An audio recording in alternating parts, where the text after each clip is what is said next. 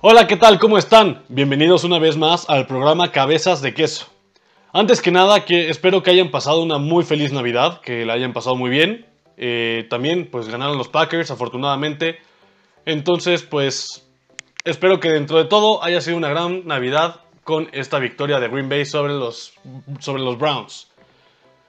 Que, pues al final de cuentas, esta victoria nos acerca un poco más al liderato de la conferencia eh, eh, de cara a los playoffs. Pero una vez más, el, equipo dejó ciertas dudas.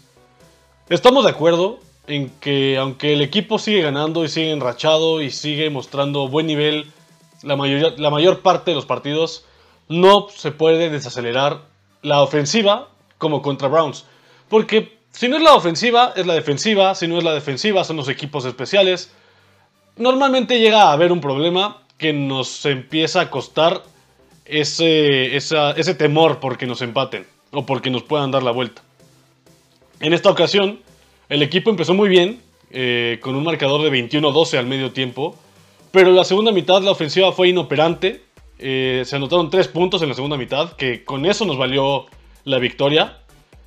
Como digo, fue una gran primera mitad para la ofensiva con 21 puntos. Y la defensiva, dentro de lo que cabe, hizo su trabajo. En total permitió 22 puntos, 12 en la primera mitad, 10 en la segunda, que si lo vemos en retrospectiva, en la primera mitad se permitieron más puntos que en la segunda. Y eso fue también importante para que los Browns no alcanzaran a empatar. Así que, pues, esta ocasión fue muy buena labor defensiva, permitiendo solamente 5.5 puntos por cuarto, además de 4 intercepciones. Que al final de cuentas, estas intercepciones se lograron aprovechar, que también es importante. Donde falló la ofensiva fue en sus posesiones naturales, donde el balón llegó o después de anotar eh, los Browns, o por despeje de Cleveland, o por el inicio de la mitad. Pero afortunadamente estas intercepciones se, se capitalizaron, de donde se sacaron puntos siempre, excepto en la última, ya que la última, pues, como sabemos, fue la que definió el final del partido. Y entonces, muy bien la defensiva en esta ocasión, que reaccionó en comparación a lo que venía promediando las semanas pasadas, permitiendo alrededor de 30 puntos en promedio.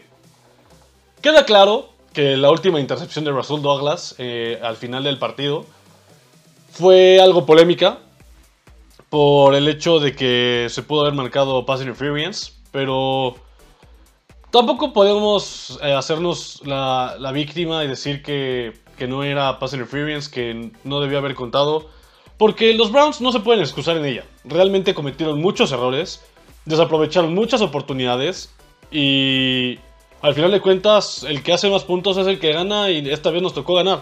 Ya nos ha estado ya nos ha tocado estar en el otro lado de la moneda y claro que se sufre, sobre todo si este equipo está peleando el título divisional para avanzar a playoffs una vez más.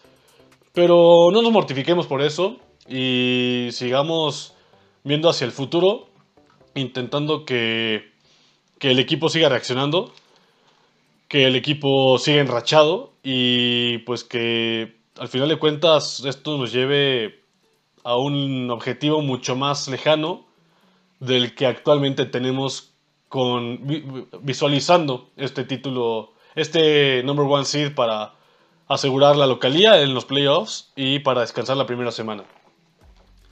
Evidentemente, algo más que hay que destacar de este partido contra Browns fue el, el récord que rompió Rodgers, que como mencionaba en el programa pasado, era una atmósfera perfecta para hacerlo. Y no solamente lo rompió, sino que lo superó por otros dos pases de touchdown. Ahorita ya cuenta con 445 en su carrera. Y pues, eh, si vieron quiero suponer que vieron el partido. Y el mensaje que dio Brett Favre a Rodgers fue, fue muy, muy bonito, la verdad. Eh, creo que podemos estar agradecidos que en los últimos 30 años hemos tenido un quarterback titular élite. A lo mejor no se han tenido tantos, se han conseguido tantos anillos ni se han levantado tantos Lombardis como deberíamos para la calidad que hemos tenido. Pero al final de cuentas hemos estado protegidos casi la mitad de la historia de los Packers por un quarterback que, que resalta. Sin duda alguna, eso, es, eso, es que, eso hay que destacarlo. Rodgers igual es el coreback que más ha durado en Green Bay, con 17 temporadas, eh, al menos de titular. Y pues eso es lo, de lo rescatable de esta ocasión, de este récord. Y esperamos que siga, siga a gran nivel para que en los próximos años podamos estar hablando no nada más desde el primer lugar de touchdowns en los Packers, sino también en la historia de la NFL que ya llegando a un poco de comparación con Brady, haciendo un poco de cuentas, si Rodgers juega hasta la edad que llegue a terminar de jugar Brady, podría pasar ese récord siempre y cuando mantenga este nivel y siempre y cuando se encuentre en un equipo que le ofrezca esa posibilidad. Sabemos que pues está este este dilema de si se queda en Green Bay o no y qué va a pasar, pero Ahorita no nos enfoquemos en ello. Ahorita, pues como todo es semana a semana, paso a paso. Y esperamos que pues el equipo siga en, este, en esta dinámica. Ahora, pasemos a la estadística de la semana, que es un dato que me parece bastante interesante. A lo mejor llega a ser un poco abrumador los datos. Si llegara a ser así, saben que me pueden encontrar en mis redes sociales para decirme qué tipo de estadística les interesa, si, si les gustó, si quieren algo más desarrollado, si quieren algo más básico, entonces también se aceptan sugerencias. Igualmente este programa, este programa es para, para que ustedes lo disfruten y pues igual que sigan el hilo en cada momento y que no se trate nada más de un monólogo, un monólogo que nada más entienda yo. Ahora, el dato que, con el que vengo es que, pues como podrán notar, se le ganó a toda, la, a toda la división norte de la conferencia americana, que es Pittsburgh, es Bengals, es Ravens y es Browns. A los cuatro equipos se les ganó esta temporada. En 2002, la liga aumentó a 32 equipos. Desde entonces, pues mantenemos este tipo de calendario en el que pues enfrenta cada equipo a sus seis eh, rivales divisionales a una división completa de la conferencia contraria, a una división completa de su misma conferencia. Eh, en este caso, en esta temporada se aumentó un partido que sería a un equipo que se encuentra en la conferencia contraria, que haya quedado en la misma posición que nuestro equipo, en su, en su respectiva división. Y los otros dos partidos restantes son contra equipos de nuestra misma división que hayan quedado en nuestra misma posición sin que se repitan los que ya jugamos, contra los que ya jugamos. Entonces, la última vez que se le había ganado a una división de la AFC fue en el 2007, cuando se le ganó a la West, que es la de Kansas, Chargers, Raiders y Broncos. Igualmente, como podrán recordar, se le ganó a toda la división oeste de la Nacional, que es este Seattle, San Francisco, Arizona y Rams. Por lo tanto, tenemos el dato de que se le ganó a dos divisiones completas que no fuera la nuestra cosa que jamás había logrado Green Bay.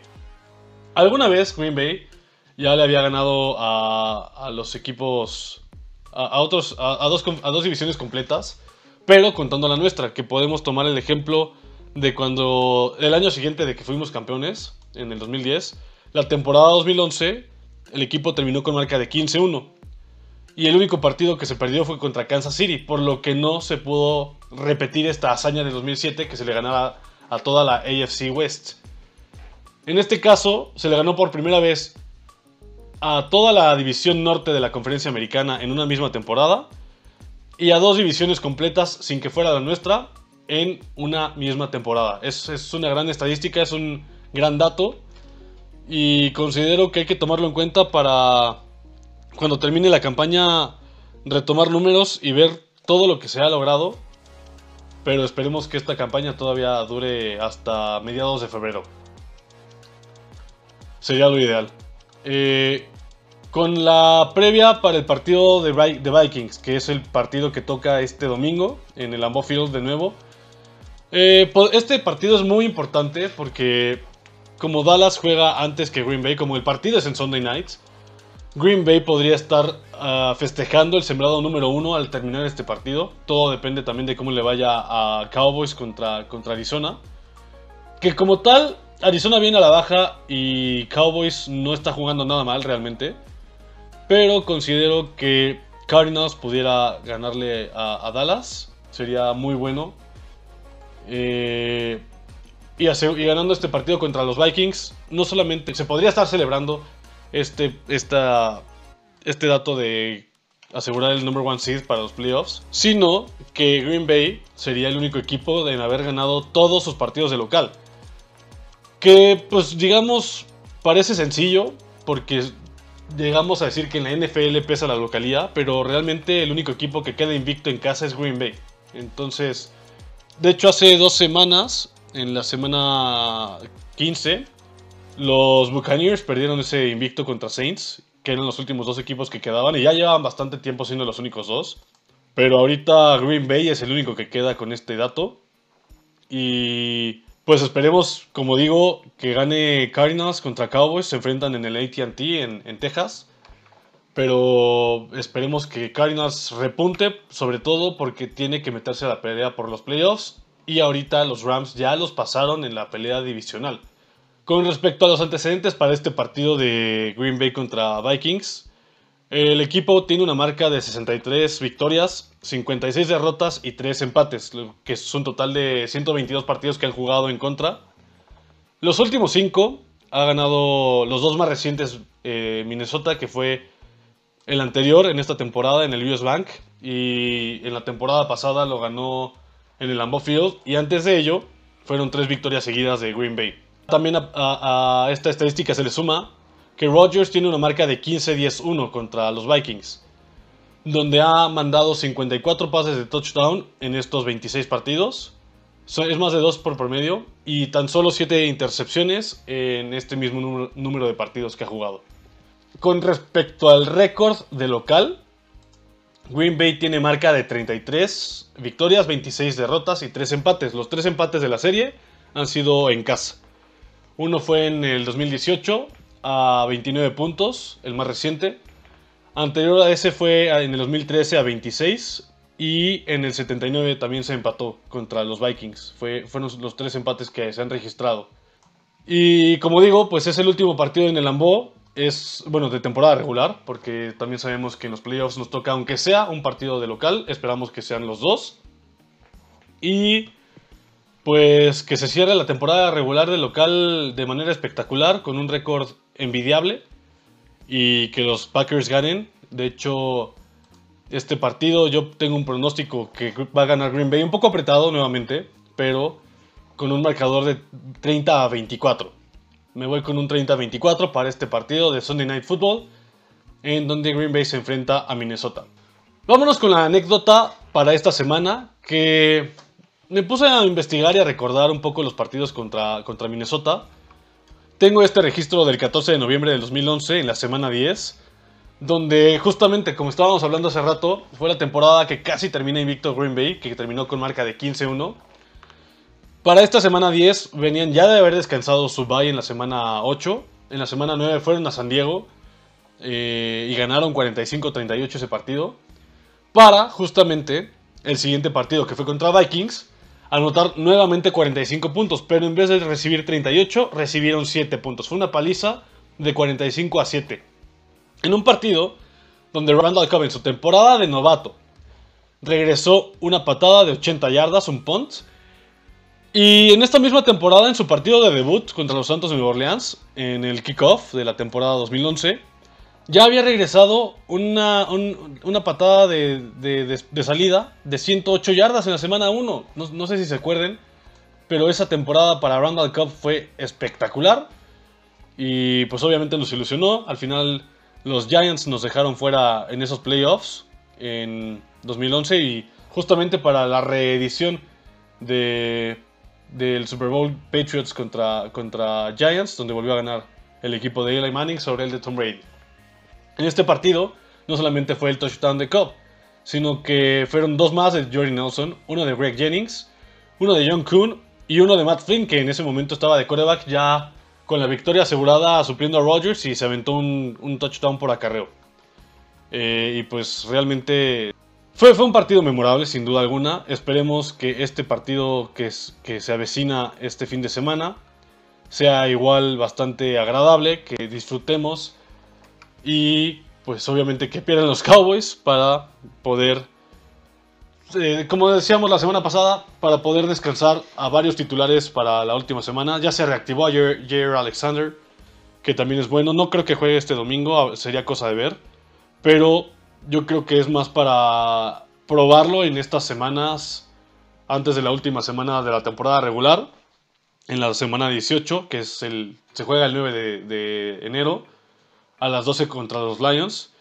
Y esperando que para ese juego no solamente que se puedan descansar titulares, sino que todos aquellos que vengan de lesión puedan retomar su nivel o al menos participar en este partido para ver cómo vienen de cara a los playoffs que realmente generan mucha ilusión en nuestra afición y pues hay, hay razones para, para ilusionarse realmente. El equipo viene jugando muy bien. Igual recordando Ahorita tenemos 12 jugadores en, en, la lista de COVID, dentro de los que destacan el cornerback Kevin King, también está Ty Summers y hay varios, hay varios por ahí, sobre todo hay linebackers, linebackers en la, en la lista de COVID. Eh, esperamos pronto salgan, también está Mary Rogers. Esperamos pronto salgan, ya sabemos que en esta lista no nada más es que tengan COVID, sino que pudieron haber estado en contacto con alguien que les dio COVID. Y pues esperemos que si no están para este partido, al menos la mayoría lo estén, que puedan regresar pronto y que ya terminen estos contagios que realmente los estamos sufriendo todos los equipos en la NFL esta temporada. Y pues ya que se acabe este bicho. Pues muchas gracias por escuchar una semana más este programa. Me pueden seguir en mis redes sociales por si tienen alguna duda, algún comentario. Como les decía también de, de las estadísticas, si se les hace un poco abrumadora o algo, eh, me pueden decir. Me encuentran en Instagram como AndrésHN13. En Twitter me pueden buscar como Andrés-HN. Y en TikTok como Andrés-HN13. En todas me parece que pueden encontrar algo de los Packers eh, para saber que soy yo. que realmente soy yo. Y pues que pasen un gran año nuevo. que este, que en estos deseos y, propósitos de Año Nuevo esté Lombardi para todo Green Bay. Que ganen los Packers este fin de semana contra los Vikings en la, última semana de temporada regular en el Lambeau. Y pues nos vemos en el Lambeau Field este domingo. Ahí si hay alguien que me encuentre me avisa y nos, nos vemos allá. Que tengan buen fin, que todo salga bien y go Pack Go.